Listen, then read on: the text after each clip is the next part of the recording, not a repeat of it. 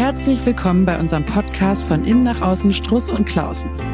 Wir, das sind, äh, das bin ich, Charlie Grau, meine beiden Chefs, äh, Ranghild Struss und Johann Klausen, auch noch Partner und Inhaber von Struss und Klausen Personal Development, sitzen hier gegenüber. Und wir unterhalten uns ganz regelmäßig über spannende Themen rund um Psychologie, Persönlichkeitsentwicklung, Job und Lebensplanung. Heute starten wir mal mit Fachjargon. Es geht nämlich um kognitive Verzerrungen. Als ich mich auf das Thema vorbereiten wollte, hatte ich so gar keine Ahnung. Und ich muss auch zugeben, ich musste erst so ein bisschen in den Flow kommen und Zugang dazu finden. Ähm, ich bin gespannt, wie es euch gleich geht. Und ich bin mir sicher oder kann mir ganz gut zumindest vorstellen, dass es einigen von euch da draußen auch so geht, dass ihr eher ein Fragezeichen im, äh, sich ein Fragezeichen bei euch im Gesicht ausbreitet bei diesem Begriff. Und äh, du, liebe Ranghild, wirst ja gleich, äh, wie wir das schon von dir kennen, das Ganze mal definieren und runterbrechen und ins echte Leben übertragen. Und ich kann nur mal ein Beispiel versuchen aus meinem äh, Leben und so wie ich mir dieses Thema vorstelle, äh, rauszugreifen. Vielleicht kennt das ja der ein oder andere oder die ein oder andere da draußen von euch auch. Also wenn ich irgendwie mir überlege, ich würde mir so gerne mal einen neuen dunkelblauen Wintermantel kaufen äh, und irgendwie mich äh, durch, durch die Online-Shops durchrecherchiere und in Schaufenster gucke, dann sehe ich plötzlich nur noch Frauen, die auch einen dunkelblauen Mantel anhaben. Ist das so ein Beispiel für eine für eine kognitive Verzerrung, die sich da in meinem Hirn ausbreitet? Oder ist das vielleicht was ganz anderes? Wie gesagt, ich bin, ich bin ein Greenhorn. Oder wir sind einfach in Hamburg. Oder dunkelblau, genau. Oder bei uns im Büro. Also kognitive Verzerrungen sind ja erstmal so systemisch fehlerhafte Neigungen beim Wahrnehmen, äh, beim Erinnern, beim Denken oder beim Urteilen. Ne? Das ist jetzt immer noch ziemlich theoretisch. Genau, also das Beispiel würde ich jetzt eher im Bereich der selektiven Wahrnehmung einordnen, aber auf jeden Fall, genau wie bei kognitiven Verzerrungen, ist es hier so, dass dein Bewusstes und dein Unbewusstes äh, irgendwie zusammenarbeiten und unbewusst bist du nun also mit der Idee des blauen Mantels beschäftigt und deshalb ist deine Wahrnehmung auch im Bewussten eher darauf gepolt, das äh, wirklich zu sehen im Außen. Womit man das vielleicht am ehesten in Verbindung bringen könnte, ähm, ist die sogenannte Verfügbarkeitsheuristik, also der Availability Bias. Wenn ich dich jetzt fragen würde, was glaubst du, wie viele Leute in Hamburg einen blauen Mantel tragen, dann würdest du mir mit ziemlich großer Wahrscheinlichkeit eine sehr viel zu hohe Prozentzahl nennen, weil diese ah, Verfügbarkeitsheuristik nämlich bedeutet, dass du Wahrscheinlichkeiten falsch einschätzt, weil du dich an deiner persönlichen Wahrnehmung und an einer persönlichen Erinnerung orientierst. So wie, wie hoch ist wohl die Geburtenrate in Deutschland, wenn gerade um einen rum alle Kinder kriegen, dann Richtig. sagt man was ganz Hohes, ne? Genau. Oder wenn viele Leute irgendwie im Kino einen Film sehen, in dem irgendwie ein Hai Leute angreift, dann würden sie die Wahrscheinlichkeit von einem Hai beim Schwimmen totgebissen zu werden als viel zu hoch einschätzen.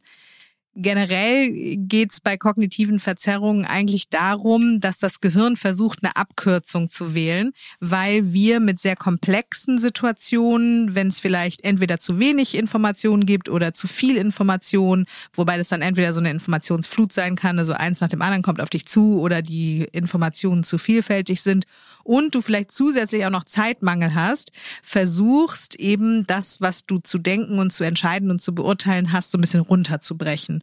Und da ist es dann so, dass die Wahrnehmung sich unbewusst deinen eigenen Überzeugungen anpasst. Also ähm, wir sehen ja die Welt nicht so, wie die Welt ist, sondern wie wir sind. Mm, und das bedeutet, dass du im Inneren sogenannte kognitive Heuristiken hast. Also du hast bestimmte Faustregeln oder Überzeugungen, Glaubenssätze, ganz einfache Denkstrategien, äh, die dir dazu helfen sollen, eine verbesserte Problemlösung zu finden. Und das können solche Sachen sein wie, wer A sagt, muss auch B sagen, ähm, Frauen sind schlechte Autofahrer, ähm, äh, wenn ich im Ausland ähm, bin, kann ich mich nicht verständigen. Also irgendwelche Überzeugungen, die du hast. Die Reichen, die Alten. Genau. Die junge Generation ist Genau, So und deshalb ne? ist dann, also das ist das Unterliegende im Unbewussten, was dir quasi ermöglicht, solche vereinfachten Denkprozesse durchzuführen. Und die eigentliche kognitive Verzerrung, die findet dann statt, wenn du mit deiner eigenen Wahrnehmung in einer bestimmten Situation beschäftigt bist. Also wenn du zum Beispiel ähm, ins Flugzeug einsteigst und ähm, dann wirst du ja da vorne so ein bisschen begrüßt, die Tür vom Cockpit steht offen und äh, du siehst nur Frauen. Wenn du dann merkst, dass du dich innerlich fragst, hä, wann kommt denn eigentlich der Pilot? Dann ist das eine kognitive Verzerrung, ein sogenannter Gender Bias, äh, weil du eine fehlerhafte Neigung hast, diese Situation wahrzunehmen, zu beurteilen und ähm, Beschlüsse dazu zu fassen. Und diese fehlerhafte Neigung der Wahrnehmung liegt darin begründet, dass du vielleicht ganz tief im Unbewussten die Faustregel entwickelt hast, äh, Männer können besser mit technischen Geräten umgehen oder so. Klingt jetzt erstmal irgendwie ziemlich negativ, oder? Also, wenn wir das alle irgendwie in uns haben, dann wäre es doch eigentlich ganz schön blöd, oder? Genau, also ein Bias ist jetzt erstmal irgendwie eine Befangenheit oder eine, äh, eine Voreingenommenheit. Die müsste nicht nur böse sein, sondern wie Rangit das ja schon ähm, aufgedröselt hat, das ist erstmal, um das Leben handhabbarer zu machen. Also wenn man jetzt gar nicht von der Konsequenz nach hinten raus ausgeht, was dann wirklich eine Verzerrung auf die ähm, in Anführungsstrichen objektive Realität zu bedeuten hat, sondern erstmal der Mensch ist halt eben steht vor dem immer vor der Herausforderung einfach wahnsinnig viele Informationen und eine irre hohe Komplexität zu ähm, irgendwie zu handeln. Und deswegen muss er das in irgendeiner Weise so machen, dass es logischerweise nicht immer äh, hakt im Hirn, sondern man irgendwie da hinkommt, dass man wirklich die Sachen im Fluss hat und handhabbar hat und eben dadurch die Komplexität reduziert. Und da wurden dann halt mal bestimmte eben Cognitive Biases entwickelt nach verschiedenen Menschen, die den ähm, herausgefunden haben und versucht haben, die voneinander abzugrenzen. Letztlich sind ein paar überlappen sich logischerweise auch sehr stark und deswegen würde man sagen, es ist vielleicht auch nicht für den Normalbürger nicht immer ganz so trennscharf, ähm, aber es gibt da ganz spannende Dinge und letzten Endes sind wir eben häufig mal voreingenommen oder haben ähm, so bestimmte Vorurteile, die eben ähm, uns auf eine bestimmte Art irgendwie auch das Leben im ersten Moment erleichtern. Aber du hast schon recht, also diese kognitiven Verzerrungen, die verstärken natürlich Verallgemeinerungen oder Vorurteile oder Schwarz-Weiß-Denken. Aber solche Vorurteile oder äh, das Schwarz-Weiß-Denken kann ja auch einen ähm, positiven Aspekt haben. Oder wenn du jetzt zum Beispiel verallgemeinerst, dass irgendwie ähm, Frauen ganz besonders empathisch sind, dann ist das ja erstmal eine positive Zuschreibung. Die muss ja auch nicht auf jede Frau zutreffen. Aber ich sehe wahrscheinlich dann auch nur die besonders empathischen Frauen und das bestätigt sich dann immer wieder, ne? Ja, oder umgekehrt. Also es gibt ja auch äh, die ganz große innere Veranlagung, sich selbst nicht korrigieren zu wollen. Das heißt, ähm, im Grunde genommen siehst du nur das, was dein Bias bestätigt und nicht, hey, äh, ich werde positiv in meiner Aufmerksamkeit gelenkt, sondern ich ähm, nehme mir die Chance, ein diverses Weltbild zu entwickeln, wenn ich eben zu viele von diesen sehr primitiven inneren Überzeugungen habe. Also wenn jetzt irgendwie jemand aus der älteren Generation die innere Überzeugung hat, die Jugend benimmt sich nicht gut und äh, ist irgendwie faul und weiß ich nicht was, äh, dann, dann sieht der oder diejenige auch nur irgendwie das schlechte Benehmen und nicht die Jugendlichen, die total super drauf sind und ganz fleißig und ihr genau, Ding machen. Der Mensch sucht in der Regel immer nach Bestätigung, um eben wirklich sein, eigentlich sein Selbsterhalt und auch gleichzeitig häufig sein Selbstwert eben zu stabilisieren. Das ist seelisch äh, auch eine gute Sache. Und das Jugendbeispiel ist ja eben eigentlich ewig alt. Ähm, und jetzt wird es ja auch immer mit der Generation-Frage geklärt und da merkt man einfach immer wieder, dass, dass einfach aufgrund der Unterschiede entstehen halt Differenzen, aber es ist seit Aristoteles klar noch nicht geklärt. Und man würde auch sagen, das ist eine Dichotomie, nennt man das eigentlich. Also es ist entweder oder eingeteilt. Also die einen sind quasi faul und die anderen haben es erarbeitet oder umgekehrt. Und dadurch wird es ziemlich eindimensional und dann kann man eben auch gar nicht mehr in Differenzen und Grauzonen darüber diskutieren. Und davon würden wir jetzt erstmal abraten. Und was ich total spannend finde, ist, dass wir übrigens auch ein Bias haben, wenn es um diese kognitiven Verzerrungen geht. Das nennt man den sogenannten Blind Spot Bias. Und der, total witzig, geht davon aus, dass man selber auf jeden Fall weniger voreingenommen ist als andere Menschen. Und das finde ich irgendwie so ganz lustig, ähm, weil das eben besagt, dass wir die kognitiven Verzerrungen und diese Einflüsse, die sie auf unser Wahrnehmen, Erkennen und Urteilen haben, gar nicht richtig einschätzen können. Und deshalb ist es eben so wichtig, sich vielleicht mal so ein paar Gedanken darüber darüber zu machen, hey, ähm, wo falle ich dem vielleicht auch ganz unbewusst zum Opfer, um das dann auch verändern zu können, was ja auch gesellschaftlich ehrlich gesagt von hoher Wichtigkeit ist. Ähm, erstens, um Diversität zu fördern und ähm, zweitens auch um die Beziehungsqualität ähm, zu steigern, dass man sich möglichst vorurteilsfrei begegnet. Und das kann man dann weiterführen. Also das, was auf zwischenmenschlichen Beziehungen stattfindet, findet auch gesellschaftlich statt und das findet auch interkulturell statt und das findet dann auch wirklich auf einer politischen Ebene äh, statt oder vielleicht auch ähm, auf Länderebene. Ne? Ich, also ich habe gerade noch so ein Beispiel im Kopf, vielleicht passt das besser zu diesem, äh, zu diesem Begriff ähm, im Positiven. Wenn ich Menschen mag, dann habe ich das irgendwie so für mich beschlossen, dass ich die mag und dann finde ich, dann sehe ich oft gar nicht, äh, was die vielleicht auch für blöde Sachen machen oder irgendwie negative Eigenschaften, weil ich einfach irgendwie beschlossen habe, ich finde die gut oder den. Und dann, ähm, dann, wenn dann andere so kritische Stimmen über die Person äh, äußern, dann bin ich eher so, hä, nee, das ist doch gar nicht so und so schlimm finde ich es jetzt nicht und guck doch mal, was die alles Tolles macht oder der. Ist das auch so ein Bias, also in der anderen Richtung? Ich glaube, man könnte das in zwei verschiedene Biases vielleicht sogar unterteilen. Das eine ist der Halo-Effekt. Das ist ein ganz ähm, wichtiger Bias, den auch jeder kennen sollte. Wir neigen nämlich dazu, dass wenn wir eine Eigenschaft an einer Person toll finden und die besonders gerne mögen, dass ähm, die dann abstrahlt auf alle möglichen anderen Eigenschaften, die die Person hat. Das heißt, ähm, wir neigen dazu, wenn wir jemanden besonders sympathisch finden, ihm dann auch aus anderen Gebieten möglichst positive Eigenschaften zuzuschreiben. Also wir gehen davon aus, dass er dann auch hübsch ist. Wir gehen davon davon aus, dass er oder sie dann auch intelligent ist, ähm, fleißig, ehrlich oder so. Und ähm, faktisch ist es aber so, dass es gar keine großen Korrelationen zwischen diesen Einzeleigenschaften gibt, sondern dass das ein sogenannter Strahleffekt ist. Und das kannst du halt an deiner Zuneigung ausmachen. Es könnte auch noch so eine Art der nennt sich In-Group Bias, ähm, wirken, nämlich, dass wir dazu tendieren, die Mitglieder unserer eigenen Gruppe, also der Gruppe, der wir uns zugehörig fühlen, jetzt in deinem Fall vielleicht der Freundeskreis, ähm, dass wir die automatisch sympathischer finden als erstens Leute aus anderen Gruppen und zweitens als vielleicht Leute aus anderen Gruppen diese Menschen beschreiben würden. Mhm. Und das ist ja genau das, was du dann auch machst, ne? die zu verteidigen. Und es gibt noch einen, der übrigens auch beruflich von ganz großer Wichtigkeit ist, wenn es gerade darum geht, Leute einzustellen oder Personalentscheidungen zu fällen oder so. Ähm, das ist der Just Like Me Bias. Der ist ganz besonders gefährlich, weil der nämlich besagt, dass wir Menschen bevorzugen, die uns ähnlich sind. Und zusammen mit dem Halo-Effekt ist das eben gerade, wenn es darum geht, äh, ein diverses Team zusammenzustellen, unter Umständen eine totale Stolperfalle, weil du erstens vielleicht von Einzeleigenschaften von einem Lebenslauf, von Äußerlichkeiten oder von bestimmten Abschlüssen oder so so beeindruckt bist, dass das im Halo-Effekt dafür sorgt, dass du diese Person insgesamt für kompetent oder sympathisch oder passend hältst.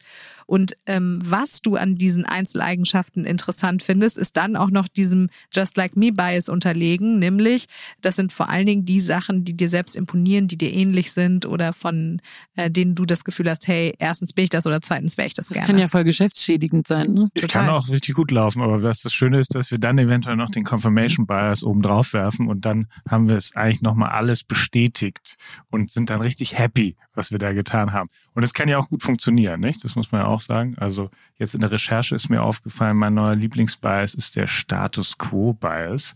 Ähm, Den kenne ich gar nicht. Nee, das fand ich so witzig, weil ich das irgendwie auf die momentane Gegenwartskultur gerade hier in unserem ähm, deutschen Setting so gut finde, weil mit Händen und Füßen wird ja im Grunde äh, heraufbeschworen, dass der Status quo im Grunde gleich bleibt ohne man weiß, wir müssen uns verändern, alle müssen sich verändern, die Welt muss sich verändern, wir brauchen neue Energiequellen etc. pp. Wir müssen auf verzichten und gleichzeitig ist der Mensch so darauf aus, dass alles so bleibt, wie es ist. Das ist, hat auch fatale Folgen. Ne? Kann also. das haben. ist natürlich auch ein, äh, ist natürlich auch ein Überlebenswille mit Sicherheit, aber insofern finde ich das spannend. Ja, und der Confirmation Bias, äh, den du gerade angesprochen hast, der ist ja sowohl privat als auch beruflich ähm, einer, der vielleicht manchmal dann im Nachhinein auch zu Enttäuschung führt. Äh, der besagt nämlich, dass der Ersteindruck, den du von einer Person hast, dass äh, der auf jeden Fall aufrechterhalten sein möchte. Also wenn du jetzt die Person für unausstehlich hältst, dann wirst du im weiteren Verlauf der Interaktion alles Mögliche aus deiner Wahrnehmung rausfiltern, was dieser Ersteinschätzung Bewertung nicht entspricht.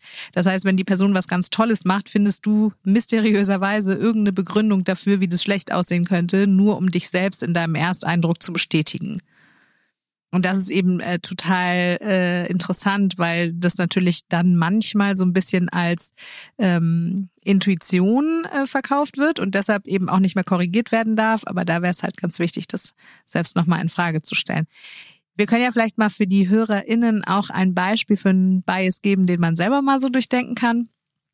Also wenn ich jetzt frage, ähm, wie groß ist die Entfernung von Hamburg nach Sydney?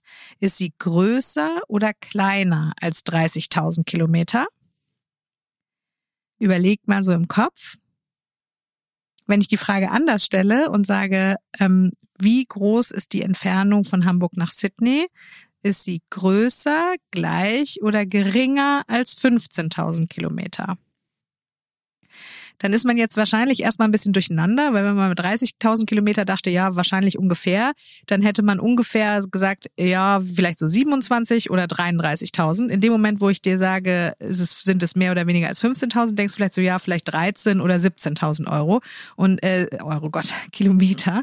Und ähm, warum ich Euro gesagt habe, ist, weil ich gleich auf Werbung zu sprechen kommen wollte. Äh, das ist eine sogenannte Ankerheuristik. Und zwar ähm, bahnt das deine Aufmerksamkeit, indem du eine konkrete Information bekommst, also eine kon konkrete Daten-Faktenlage an der du dich dann automatisch orientierst. Und das ist für die Werbung ebenso total spannend, weil wenn du zum Beispiel ein neues Handy kaufen willst und du recherchierst und dir wird ein unfassbar teures Angebot gemacht von, ich habe keine Ahnung, wie viele Handys kosten, aber sagen wir mal ganz teuer, wäre es irgendwie 1500 Euro, mm, dann wärst du vielleicht bei der weiteren Recherche bereit, 1300 auszugeben, weil es auf jeden Fall schon mal unter 1500 liegt. Jetzt gibt es aber mhm. wahrscheinlich auch Handys für 500 Euro, nur auf die bist du durch diesen Anker, durch diese Ankerheuristik was übrigens eine Urteilsheuristik ist, also äh, so eine mentale Faustregel, wenn es darum geht, Entscheidungen zu treffen, ähm, gar nicht gekommen wärst. Das ist doch wie so Sale-Sachen, ne? Wenn genau. dann irgendwie 1500 genau. durchgestrichen ist und dann steht ja. da 1300, Ganz denkt man, genau. boah, ich habe 200 Euro gespart. Und das ist eine Heuristik, ähm, die vielleicht äh, insgesamt mal für sich selber in Betracht gezogen werden sollte bei zukünftigen Kaufentscheidungen, nämlich sich gar nicht von irgendwelchen Preisen, die schon irgendwo niedergeschrieben sind, leiten und lenken zu lassen, sondern erstmal vorher zu überlegen, was ist mir eigentlich wert? Also wie viel bin ich eigentlich wirklich bereit auszugeben, wenn meine Wahrnehmung nicht manipulativ gelenkt wird? Und vielleicht auch ein paar Quellen noch mit einzubeziehen. Ne? Zusätzlich. Das stimmt. Gleichzeitig kann man eben ja nur manipulieren, wenn das auf einen gewissen Nährboden fällt. Das heißt, was ähm, zum Beispiel auch die, sagen wir mal, etwas ähm, ähm, polemische Presse ja durchaus nutzt, ist logischerweise so Schlagzeilen so zu formulieren, dass auch etwas genauso anspringt in uns, wo wir so einen Anker oder etwas haben, dass wir nachher unsere Informationen natürlich so zuspitzen, dass man quasi darin bestätigt ist, wie furchtbar etwas ist oder äh, dass es in anderen Ländern noch schlimmer ist mit der Corona-Krise oder oder oder. Und da gibt's auch den sogenannten Hindsight-Bias, den finde ich auch total witzig, dem unterliege ich übrigens auch manchmal. Ähm, und zwar äh, geht's da darum, äh, solche Rückschaufehler zu betreiben. Also dann, wenn man zum Beispiel über die Corona-Politik oder so liest, dann äh, zu sagen, ja, habe ich doch schon immer gewusst oder war doch klar, dass das jetzt so kommt, ähm, weil man eben innerlich die Fähigkeit, ähm, Dinge zu durchschauen, falsch einschätzt und vor allen Dingen überschätzt. Und das erkennt man immer ganz gut daran, dass Leute ähm, in den Situationen, auf die sie sich dann beziehen, selbst aber auch nichts anders gemacht haben oder verändert haben. Also das ist so ähm, dieses Bestätigungsmoment im Inneren, sich selbst zu sagen, ja, habe ich doch gewusst, obwohl das ehrlich gesagt gar nicht immer unbedingt stimmt. Und die Faustregel dahinter ist erstmal, ähm, ich habe recht. Und das ist ja auch eine tief liegende innere Überzeugung. Wie ist das eigentlich, wenn jetzt so ähm, alle möglichen Leute auf einmal denken, ich werde auch Popstar oder ich werde Schauspielerin oder ich schreibe auch ein Buch, irgendwie äh, so eine Spiegel-Bestsellerliste, die mich im Buchladen immer so anspricht, da will ich auch draufstehen.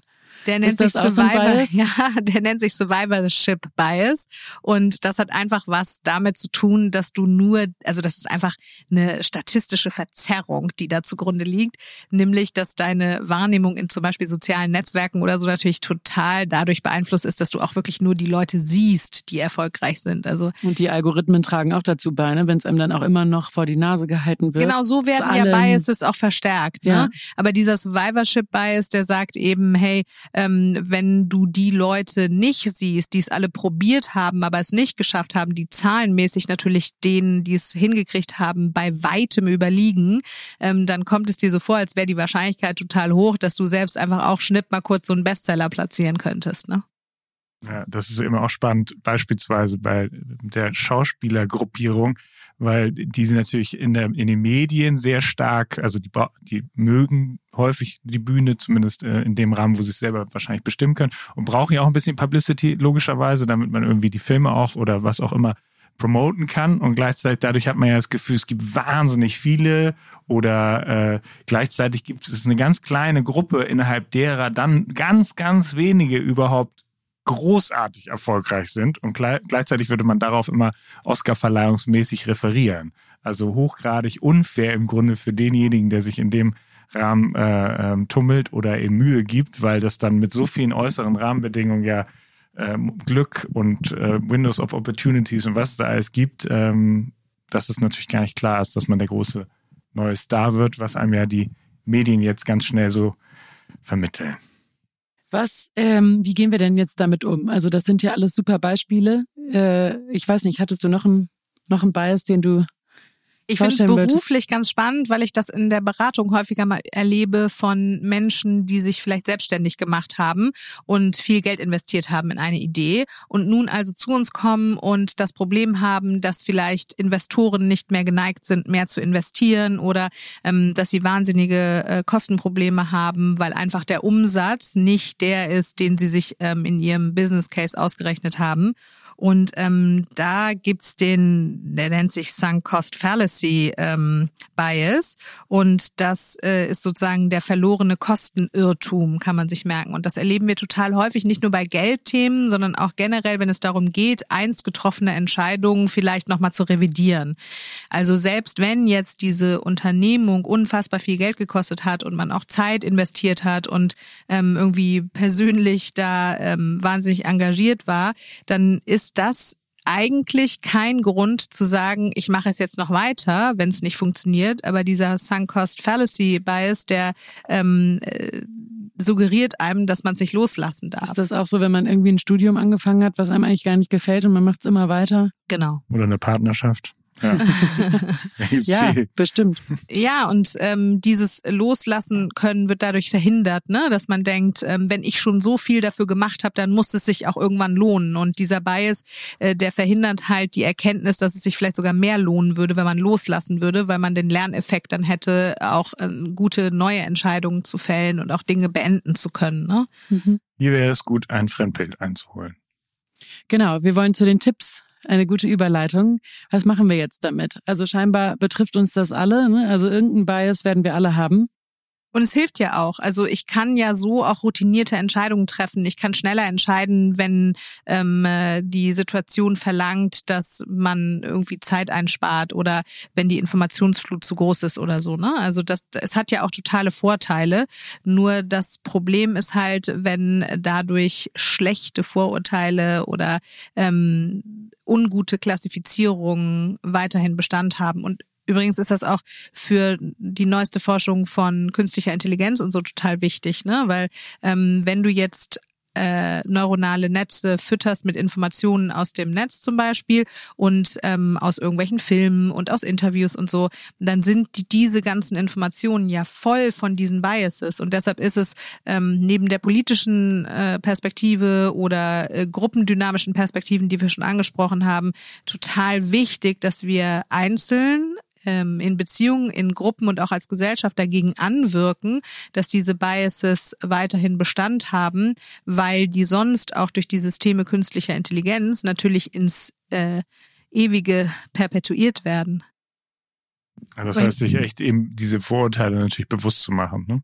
und ganz klar drauf zu schauen, ähm, wenn man eben in so Extremen handelt oder das in Schwarz-Weiß-Denken eben clustert, dass das einfach gefährlich ist.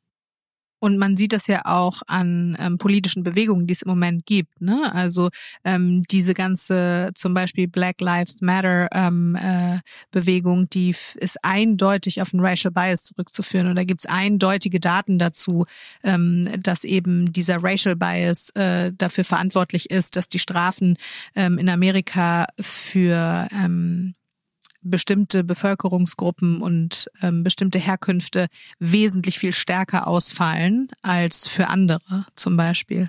Also es hat eben wirklich fatale Folgen, auch systemisch, äh, wenn wir nicht aufräumen mit diesen kognitiven Verzerrungen. Also aktiv gegensteuern. Das ist natürlich schwer, ne? Also die Leute, glaube ich, die in dem Bias drinstecken und nicht bereit sind, das zu reflektieren, die kann man wahrscheinlich schwer überzeugen, oder? Weil es ist ja dann in dem Moment deren Wahrheit. Genau, da kann man sich erstmal selber überlegen, wie gehe ich denn persönlich damit um, wenn ich eine feste Meinung habe und jemand anders hat in einem Gespräch eine andere Meinung.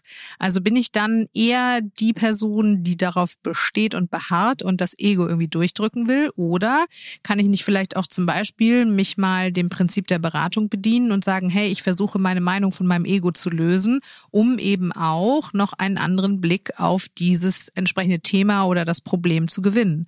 Also wenn wir beide uns jetzt zum Beispiel über ein Thema unterhalten und ich bin da vollkommen festgefahren in meiner Meinung, dann wäre es ja für mich eine gute Möglichkeit zu sagen, was wäre denn, wenn es anders wäre? Nur mal ein Gedankenspiel, weil das ja schon dazu führt, dass man die Wahrnehmung erweitert. Und darum geht's ja. Flexibilität, genau. ne? Ja, genau. Sich zu öffnen, ähm, für Andersartigkeit offen zu sein, ähm, und auch zu verstehen, dass man auch in einer Vielfalt und einer Unterschiedlichkeit trotzdem noch ein Gefühl der Einheit haben kann. Dafür braucht man wahrscheinlich auch Vielfalt ne? in seiner Umgebung. Also wenn man nur mit gleichen Mindsets äh, zusammensitzt, dann entsteht ja selten äh, überhaupt die Möglichkeit, dass man flexibel sein muss ne, im Kopf.